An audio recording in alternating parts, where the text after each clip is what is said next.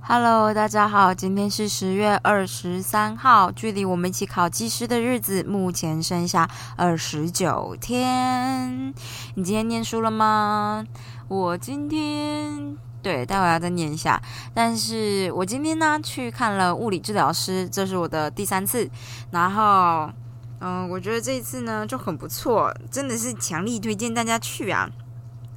那其实我因为脚踝一直都觉得不太舒服的关系，那我觉得对你的关节或你脚踝啦，应该或或者是脚吧，如果你脚比较不舒服会痛的话，最好的运动就是除了休息之外，你还是需要稍微活动一下嘛。那我觉得就是游泳了。所以我最近其实还蛮认真在游泳的，因为我就想说年底要跑马拉松，我总不能脚一直都没有好，然后没办法开始练跑。那根据之前看物质第二次的经验，就是他有他的意思，就是说我现在目前的肌肉量是有点不足的，所以比较容易出问题。所以我就想说，那既然要训练肌肉量，可是我同时关节又不关节啦，就是脚踝什么的又不太舒服的话，那游泳肯定是最好的嘛。然后游了大概三四天之后呢，就觉得很累，然后又觉得游自由式的时候，我不知道，就是你往右边吸气，游自由式不是都是。头撇向右边，然后吸气嘛，这样就是这个动作让我的肩胛骨变得很酸。然后我后来就是昨天吧，就是看医生之前，我就觉得哦，天哪，右边的肩颈，然后到肩胛骨，到整个背，然后还有屁股到脚，还有脚踝都超级痛，就是整个都很紧，也不是痛，就是整条都是紧的。可是只有右边，你就觉得很痛苦，这样。我觉得腰那边之所以会紧，有一部分可能是因为我就有意识在练臀部的肌肉，然后也许就是在我臀部肌肉比较没有力气的时候，就多少靠了腰这样，腰那边的肌肉这样。然后，呃，今天去的时候，他有跟我说，就是他觉得我的腰那个部分啊，就是不是靠近嗯骨盆是比较上部的地方呢，也许是比如说我游自由式、游蛙式。或者是有一点点跌势，都会多半就是靠到很多的背跟腰的地方这样子。然后他今天帮我做，他今天也是做了一整整一个钟头。然后他帮我做了很多筋膜的放松，这样子。然后我就觉得啊，真太值得了，因为我右半边基本上就是被他整个放松了一遍。这样，你知道哪里有痛，你就跟就是物理治疗师说，比如说我说哦，真的肩颈很不舒服，然后什么时候会觉得不舒服，什么什么什么之类的。然后我今天也是很认真跟他说，我觉得我就是觉得我。坐就我整个右半边太紧，然后有的时候坐太久站起来又又恢复到我的脚会觉得会痛的状态，所以他又重新检查了一遍我所有的，嗯，就是骨头位置、神经啊什么什么子，还有肌肉关节啊什么的都检查过了一遍以后，就发现右边的髋关节的确是有一点点就是怪怪的这样，然后同时他也是帮我把整个背肩颈的。肩颈跟背还有腿右边啦，就全部放松一遍。然后他就跟我说呢，我觉得你现在运动呢是很好的。然后我们物理治疗师帮你做的事情呢，就是帮你放松。所以你就像你现在就是努力去运动，然后当然不要过头。就是他的意思说，因为我们运动完之后会有三天的时间进行修复嘛，对不对？在修复的过程中呢，他是建议我就是你还是要稍微动，但你可以减低你就是的强，就是运动的强度这样子。嗯，总言之就是让血血液能够好好的循环，可是又不会让疲劳一直加上来。那一个礼拜去见他一次，他就可以帮我放松。他就说，像这种，比如说像我的左半边，就是相较于还好，他可以让就是。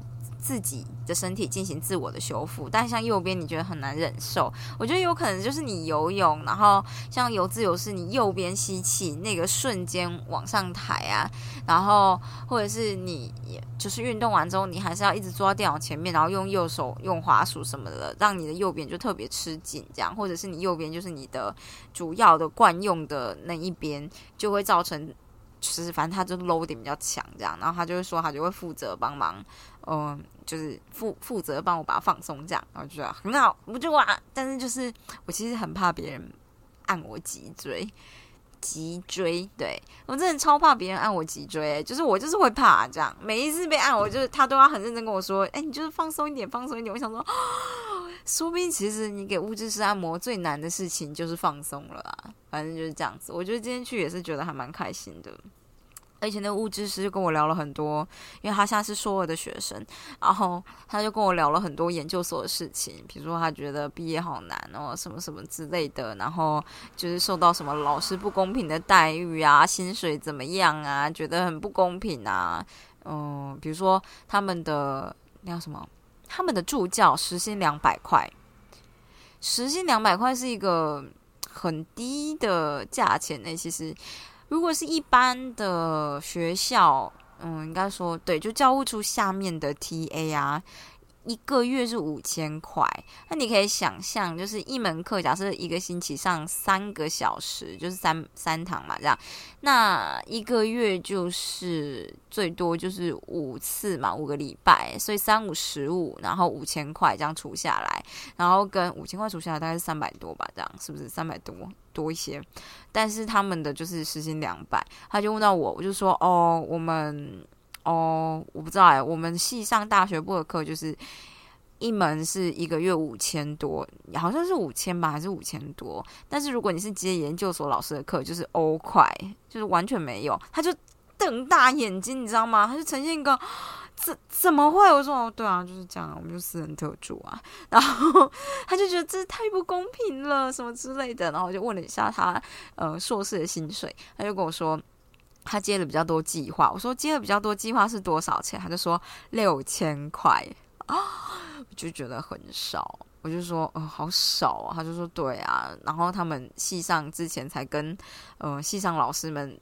吵过一次架，因为他们大学毕业可能都已经考了执照了，然后在外面工作都不知道多少钱。可是念研究所居然只能拿那么一点点，那谁要念研究所啊？这样，或是你没有留没有念研究所的诱因啊？叭叭叭这样，然后他就说他们就革命过这样，然后就后来就觉得怎么会？嗯，大学的时候看老师们都和蔼可亲啊，每个人都很好这样，然后念研究所的时候觉得老师们就是个个都是呃。应该说就是变脸变很快，或者是跟以前想的不一样。然后他就说：“到底是我变了，还是老师变了呢？”我就说：“ 我觉得是你以前比较天真而已。”然后就觉得啊，好残酷啊！今天同时是我嗯之前教英文学术论文发表的，哎，学术论文发表吗？对，好像是研究发表啊。反正就是我我。